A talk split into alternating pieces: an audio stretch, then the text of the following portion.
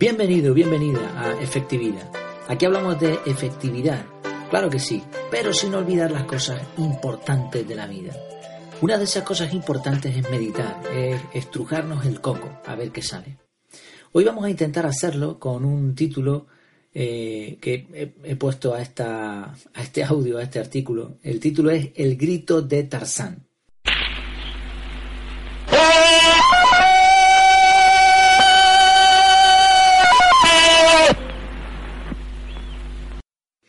¿Te acuerdas del grito de Tarzán? A que tú también lo intentaste imitar alguna vez de niño. Porque esto es viejo, ¿eh? Por cierto. Bueno, por si te apetece practicar, en la página web en efectividad.es he puesto el vídeo de YouTube, el vídeo corto, con el, con el grito directamente de Johnny Westmuller. Bueno, pues hoy quería compartir algo contigo que aprendí hace poco, o por lo menos yo no recordaba haber oído antes. Resulta que el grito de Tarzán no es humano, no es del actor que lo protagonizaba. Hay muchas versiones sobre el asunto, pero después de investigar un poco, una que parece bastante fiable explica que el grito de Tarzán fue creado por un ingeniero llamado Douglas Shearer, que se inspiró en los cantos tiroleses. Y ahí sí, Johnny Westmuller dice que tenía, que había eh, conocido ese tipo de canto y él podía imitarlo más o menos, ¿no? Pero el grito final era el resultado entre una mezcla, por cierto, una mezcla en tiempo real, porque no tenían pues programas como hoy en día, como el Audacity y cosas así, era una mezcla en tiempo real de eh, las, siguientes partes. El grito de Weissmuller, el aullido de una hiena, una, una nota ralentizada cantada por la soprano Lauren Bridges, el gruñido débil de un perro y el raspado de la nota sol en un violín. Nada más y nada menos.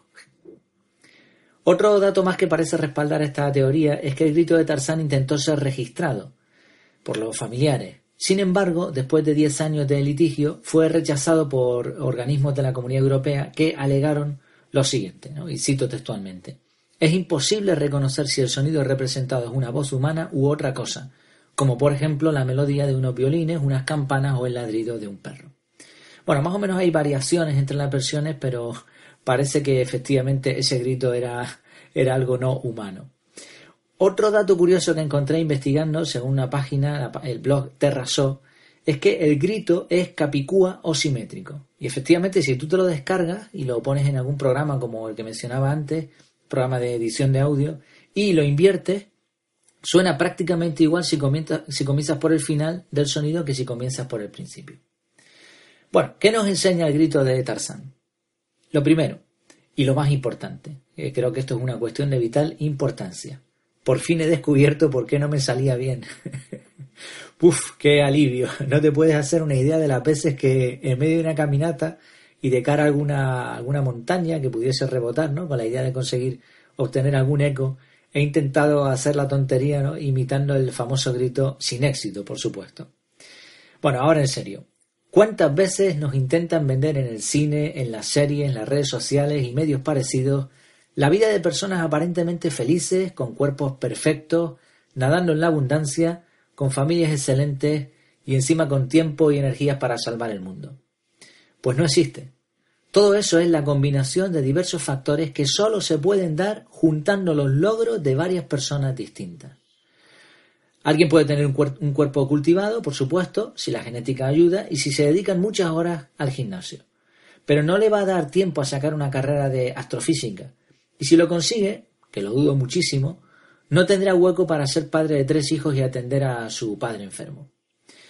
No sé si me explico. Lo que vemos en los medios es totalmente irreal, pero nuestro cerebro no es consciente. Nosotros vemos una historia e intentamos imitar todo eso, por supuesto, frustrándonos cuando no llegamos al nivel deseado. Así que la reflexión de hoy es, es esa, ¿no? No intentes imitar el grito de Tarzán. Las cosas en la vida no son sencillas de conseguir no me digas tus éxitos, dime lo que has sacrificado para conseguirlo. A veces no, cuando se entrevista a alguien famoso, pues habla de, todo lo que ha hecho en la vida, pero no te cuenta todo lo que ha sufrido para conseguirlo. Además, para muchas otras personas la simple existencia ya es un regalo. Así que déjate de gritos de Tarzán y de mezclas raras y concéntrate simplemente en mejorar poco a poco sin compararte con nadie. Sobre todo, cultivemos nuestras cualidades interiores. El resultado de lo que somos debe fluir de dentro hacia afuera y no al revés. Aceptemos quiénes somos y cómo somos. Detectemos en qué podemos mejorar y corrijamos los errores, por supuesto, pero no pretendamos alcanzar la perfección. En, el mundo actual no existe.